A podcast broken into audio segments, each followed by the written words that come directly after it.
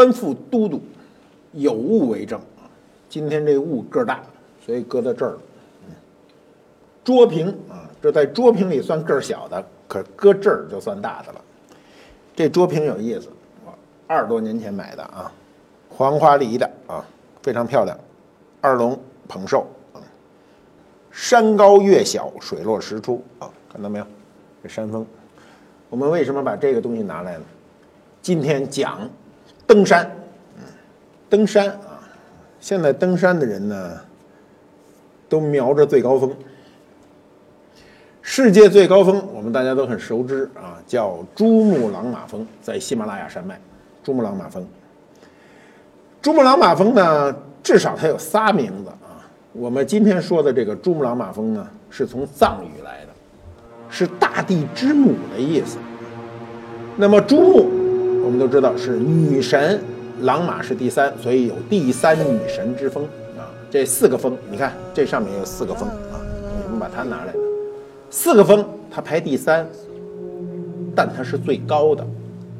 在清朝啊，康熙年间，康熙五十六年啊，我们换算到今天啊，就跟今年恰好吻合，这是一七一七年，我们现在是二零一七年，整三百年前。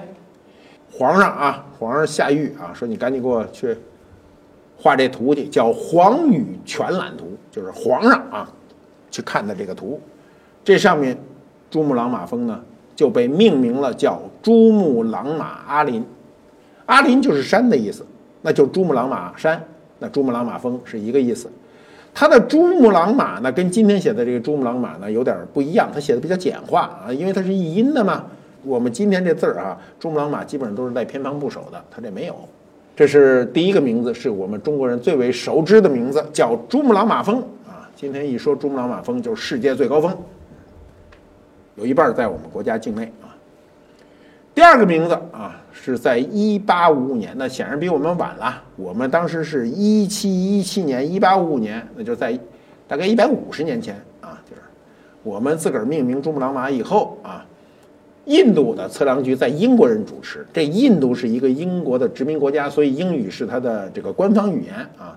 他当时的国家的这个测量局的局长呢，叫俄菲尔士啊，所以呢以他的名去命名，特狭隘。你听咱第三女神，她这是俄菲尔士峰啊，所以今天他有这么一名，这名儿反正咱也知道就可以，咱也不叫啊。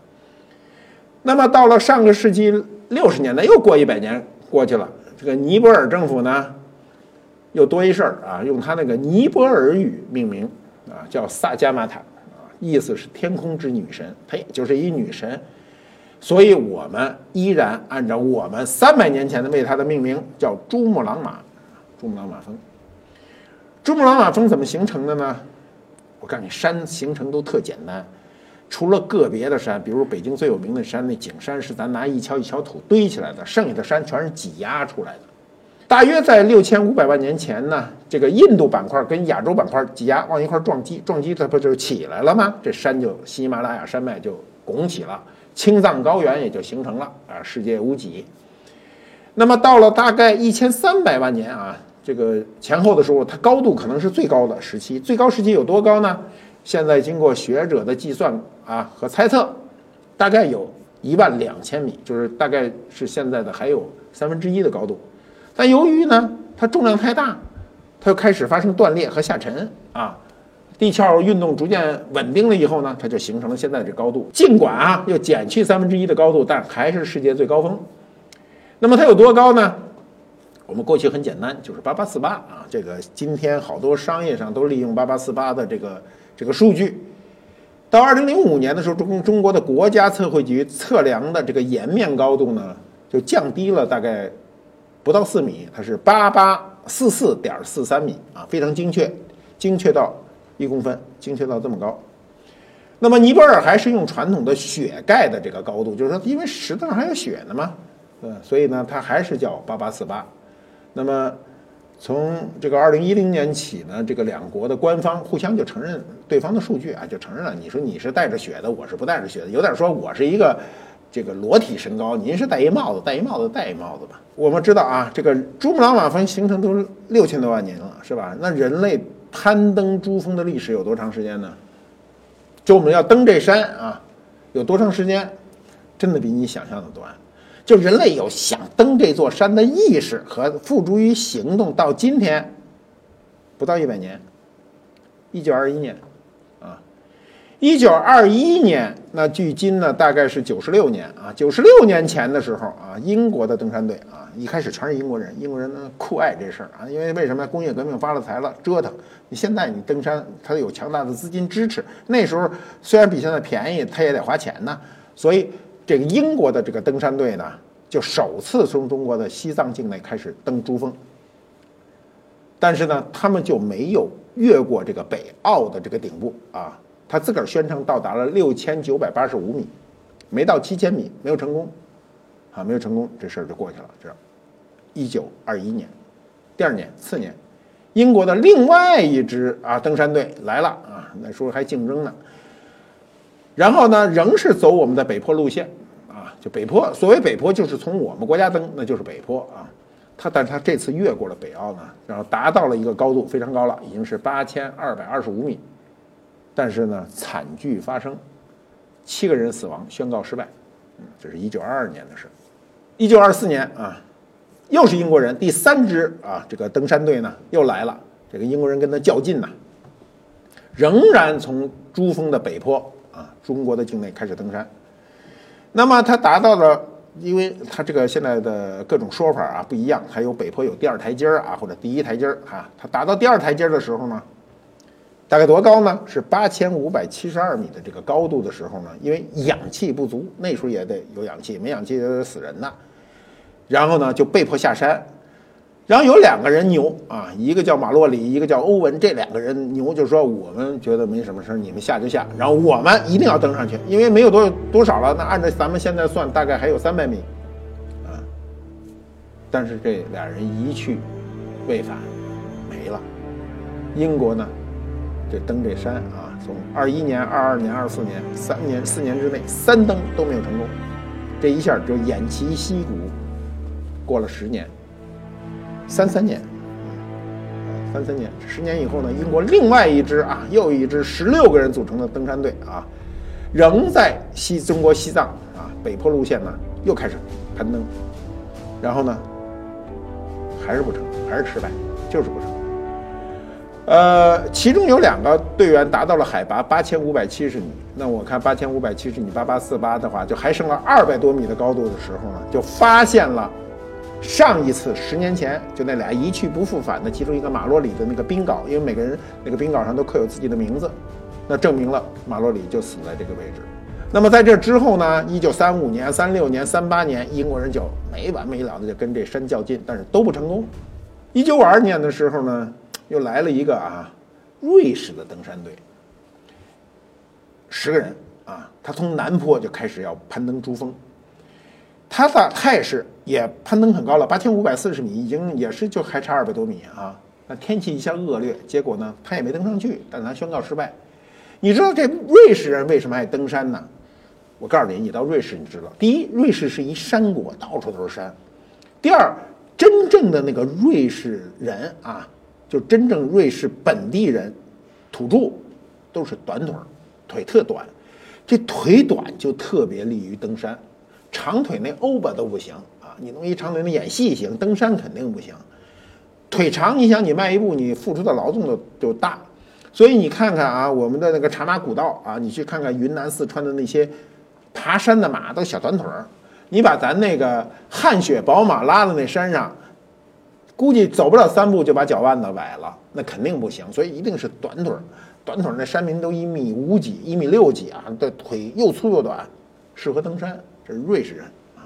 这期间，从一九二一年开始，到一九五三年啊，啊，这期间三十二年啊，这么多人，除了这个英国人，还有丹麦人、瑞士人啊，还有他们可能不知道的，都去登山，没有成功过。一直到一九五三年的五月二十九，啊，这个日子很重要。尼泊尔的夏尔巴向导啊。这个登山一定现在登喜马拉雅山脉啊，走世界高峰啊，尤其这个珠穆朗玛峰，你离开了夏尔巴向导肯定是不行的啊。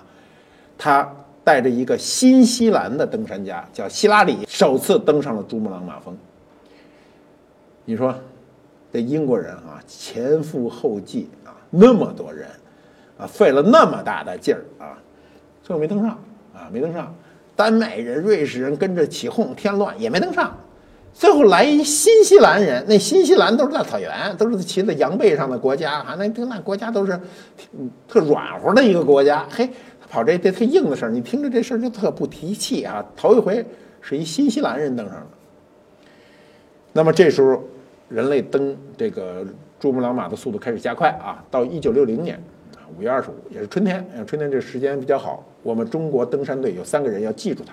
第一个人呢？叫王富洲，第二个人叫贡布，第三个人叫屈银华。这三个人首次从北坡登上了珠穆朗玛峰峰顶。我们的鲜艳的五星红旗就飘扬在世界地球的最高处。这个北坡啊，登顶南坡难。为什么难呢？它因为是气候恶劣。我们只要你今天上高峰啊，就比较高的山峰啊，你比如我们说这个旅游的景点啊，五岳啊，这个这个呃泰山呐、华山呐、嵩山呐、衡山呐，还有一个也是衡山，是吧？你上去，你登山的时候，你知道，你只要站在背阴面，第一就是风大，第二它就冷。你要是在这个这么高的高这个高山中呢，那你北面的那个温度跟南方南面阳面差很多，它自然条件复杂。那后面的事儿我就比较清楚了，为什么后面的事儿我老听啊？一九七五年，嗯，秋天九月二十七号啊，中国有一个女性的登山运动员叫潘多，跟着八名男队员，你听这男队员的名字啊，叫索南罗布啊、罗泽啊、桑珠、大平措、贡嘎巴桑、次仁多吉、阿布清啊。还有一个叫侯生福，这是在世界登山史上啊第一次男女混合集体登山的这个登上最高峰的一个记录。当时九个人嘛。潘多啊，潘多这个登山家，这个女子登山家刚刚去世，这个二零一四年才去世，活了七十五岁啊。她后来登过很多这世界著名的高峰啊，这是我们国家最著名的女性的登山运动员。那么后面的事儿就开始你犯牛啊，这事儿就是。一开始您就是一登山，登山啊，就是第一有装备是吧？有氧气，没氧气不行啊，因为高空中的这个氧气很稀薄啊。我去过西藏，呃，我算是在所有人里血氧含量高的，但是过四千米明显有感觉，到四千五百米你一动换就是剧烈的喘息，到五千米基本上不怎么敢动换了。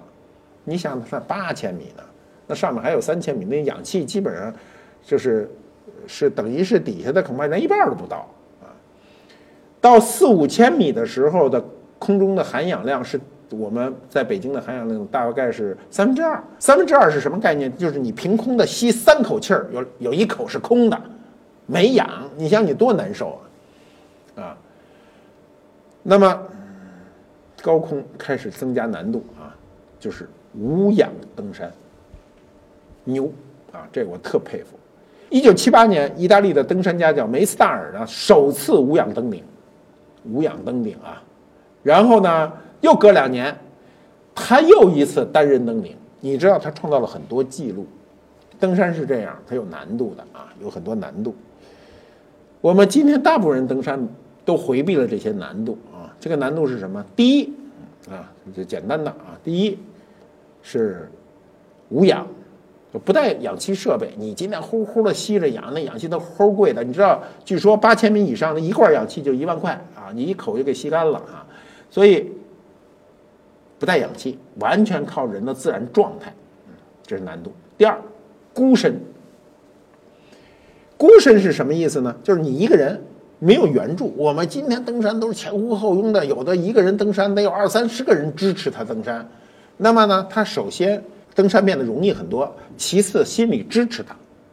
我们就即便说啊，我今天我是一个人登山，我不需要你们帮助我，但我身边有七八个人呢，我心里就比较安定，是吧？如果你今天登山身边没有人，你一个人去登，那你的孤立无援。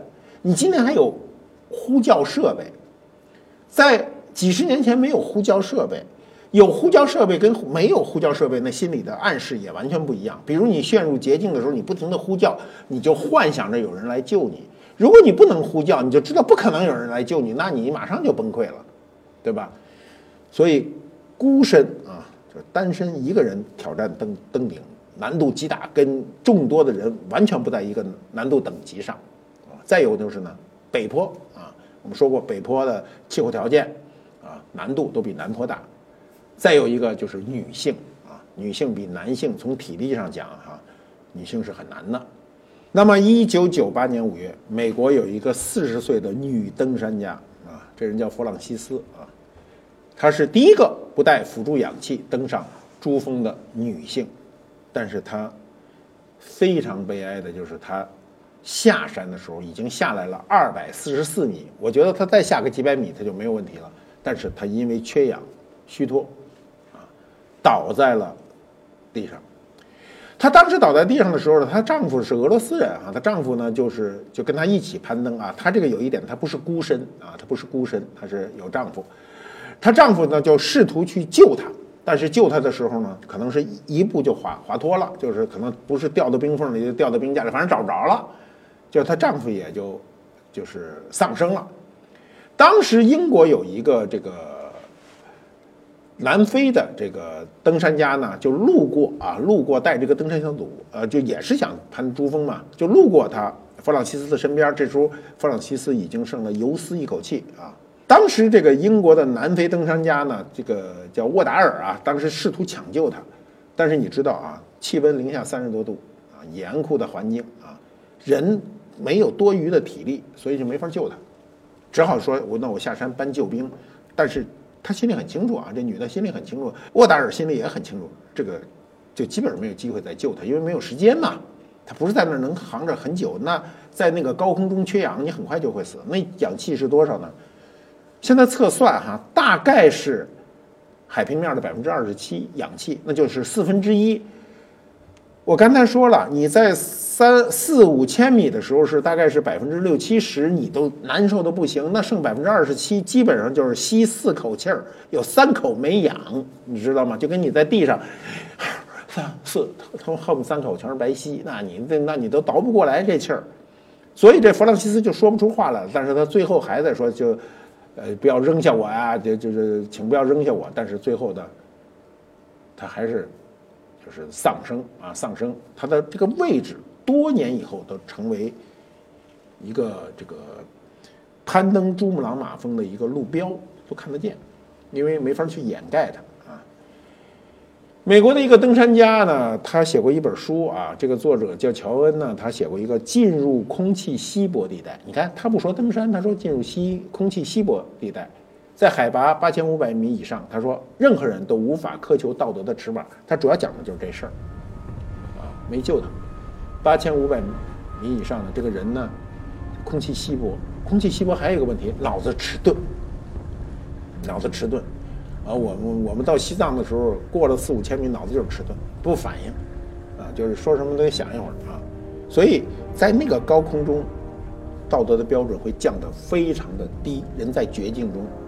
就没有人救你。今天也是这个原则。你今天登山啊，你一定我们说的登山啊，不是你玩去啊，是你登这种世界级的高峰，你一定要有一个充分的思想准备，就是你要面对死亡。在你遇到绝境的时候，你不要埋怨没有人救你，除非你组织一个庞大的救援团队备着。那么就在。很近的时间啊，二零零零年，中国第一个民间单人挑战珠峰的这个这个黑龙江人啊，叫严根华，五月二十一日登顶，但不幸就下山遇难。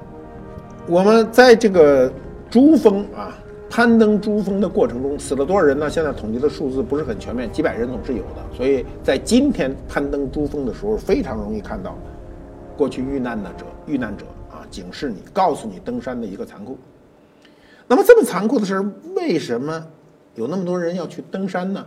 这登山者都有一个理论支持，这个理论叫什么呢？就叫山在哪里，对吧？山在哪里，所以我要登山。理论上讲，它没有理论支持，就是要征服世界高峰。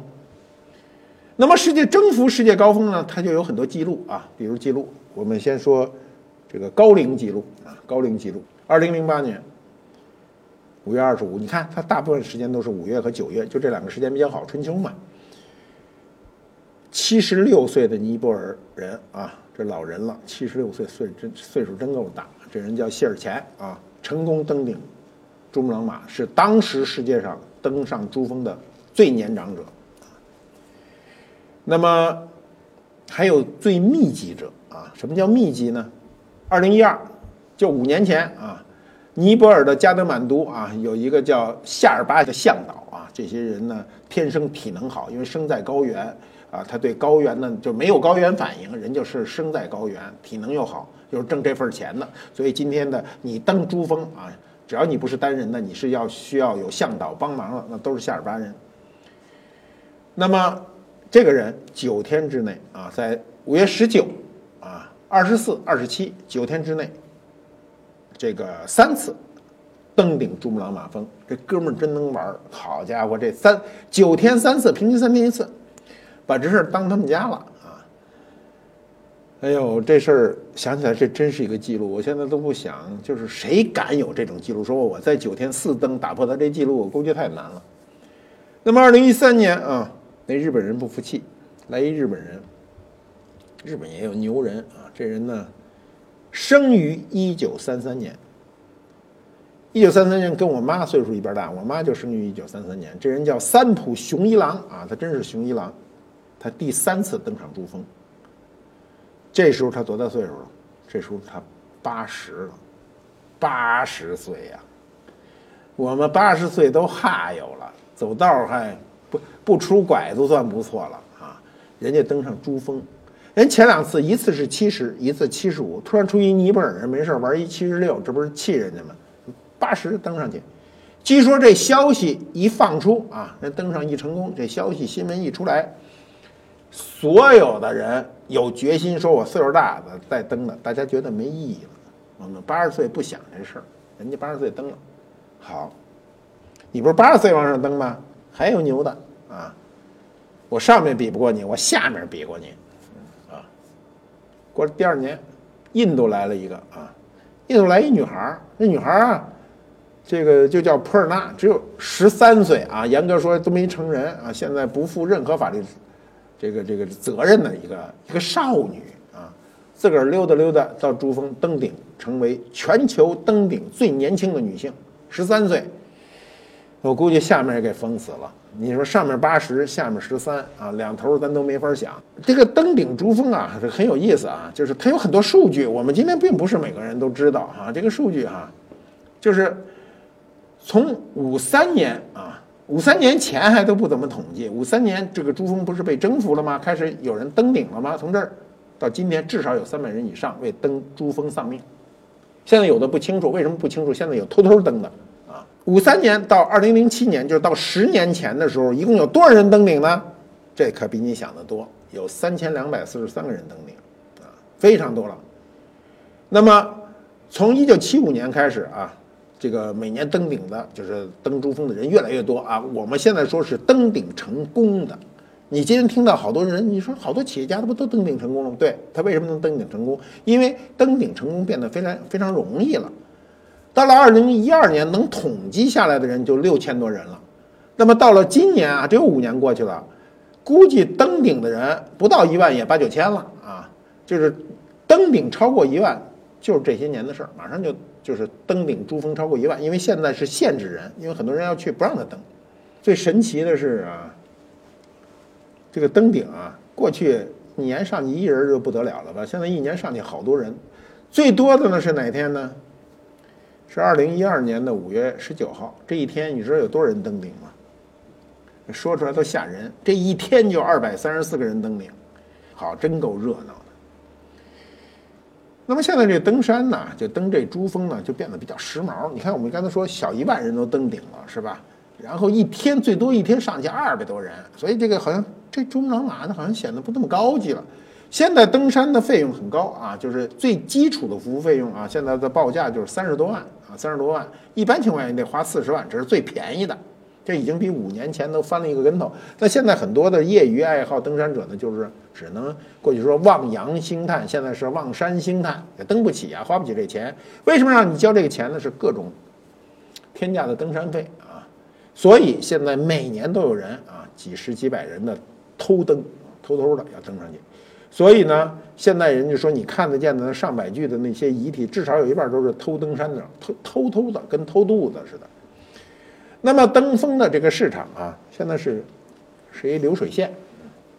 说登峰越来越商业了啊，说珠峰现在居然开始给大家赚钱了啊。有一个有一个人啊，这个也是登山爱好者。这个登山爱好者我碰见过几个啊，我碰还碰见过专业的登山队这个登山队长，就是他们的对登山的态度是不一样的。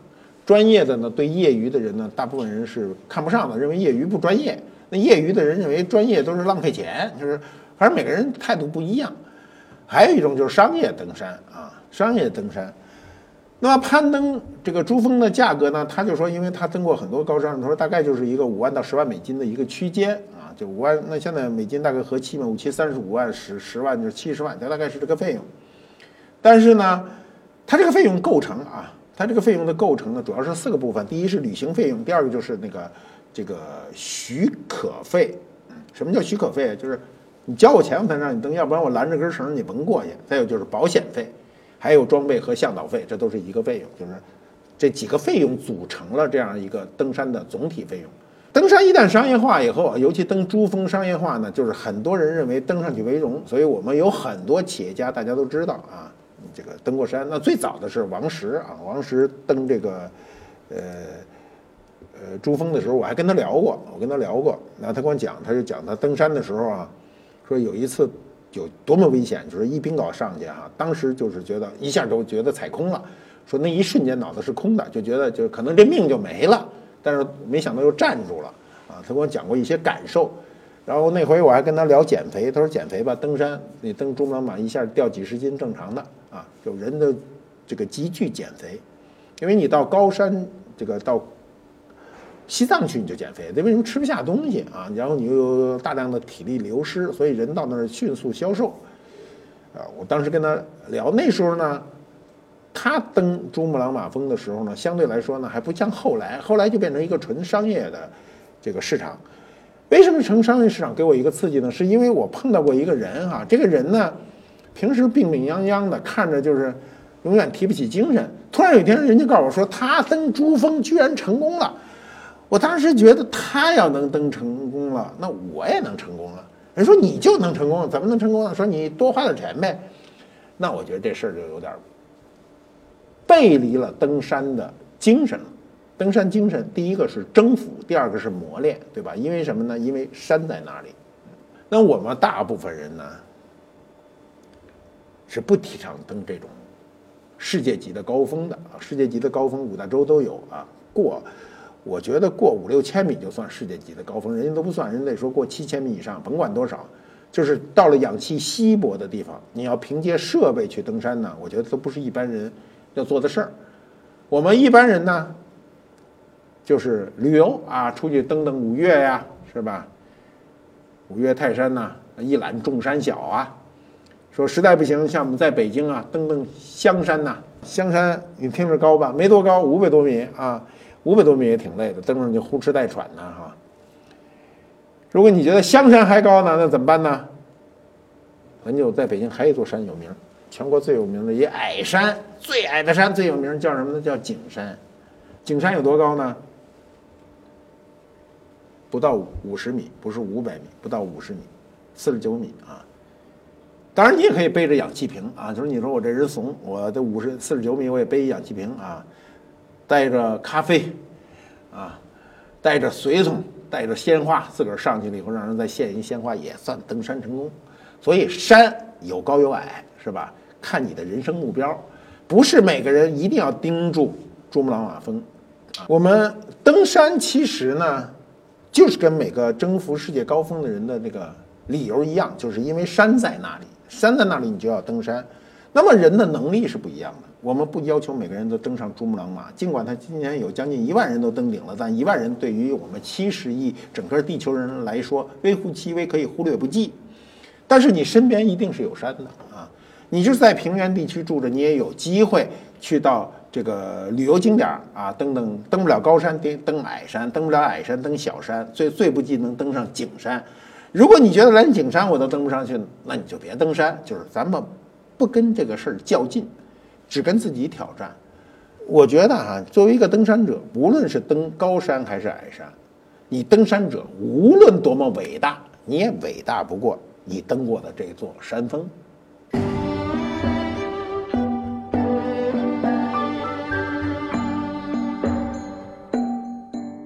观复猫，揭秘观复秀。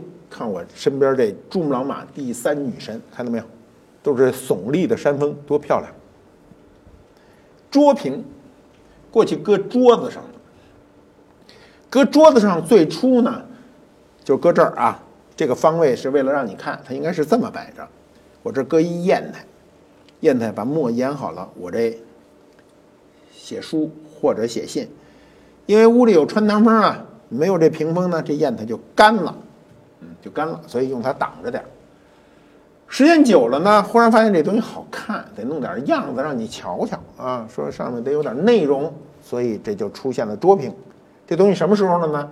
大约康熙年间的三百年。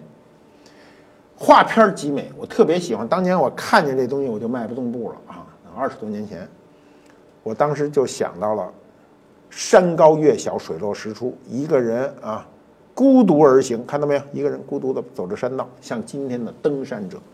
我们今天讲讲登山，一直讲登山的一个态度啊，这就像过去，过去这登山者吧，选用的这个画片啊，是一种悠哉悠哉的画片。我们人跟山之间呢，其实是一种关系啊。我们所有人都都希望自己生活在一个平原上，一马平川，是吧？这个不管是种庄稼还是行进都非常方便。到山区无论如何都有很多不方便，但是这事儿由不得你。你如果看世界地形图，这个世界地球虽然是个平是个圆的啊，这个都是坑坑洼洼的。我们中国的整个的这个中国的地图上，真正的平原就是东北平原啊，三江平原，然后华北平原啊，四川盆盆地，就这么几块小平地，剩下的地方全都是山。所以山是我们国家的一个常态，所以登山就变成我们生活中的一个常态。那么这个是。黄花梨啊，黄花梨的一个插品。黄花梨插品有两种啊，一种呢是带有木框，这个石头带有木框，这个是不带有木框的，就是这一个架子插屏架，直接把一个石头插进去。还有一种就上面有一种木框啊，木框。带木框的呢，嗯，是一种风格；不带木框的是另外一种风格，没有什么谁比谁好，谁比谁差。那么这个纹样很清晰的是康熙的纹样，两个草龙啊，上面。对着一个寿字，下面也是两个卷草龙啊，做的非常精致饱满，那上面皮壳非常漂亮啊。我们插屏在中国的这个文玩的历史上呢很重要，它是过去呃文人桌桌子上的一个景，代表着文人很多情怀。我们把一个登山的情怀啊的。这样一个差评拿到这儿呢，正好跟我们这期的主题是吻合的，就是古人和今人都有一个伟大的情怀，这个情怀就叫登山，战胜自己，战胜自然。这是我们的观复猫马都督啊，跟我一名啊。我们观复猫到现在有二十多只了。观复博物馆给这些流浪猫或弃养的猫搭建了猫办公室和猫别墅，聘请他们呢当猫馆长，他也当不当，他走了。还把官府猫的形象做成漫画，让他们讲述中国的文化、中国的历史、中国的文物，让孩子们更能接受。每周一、三、五，我们的漫画在微博、微信上更新，扫描屏幕上的二维码即可观看。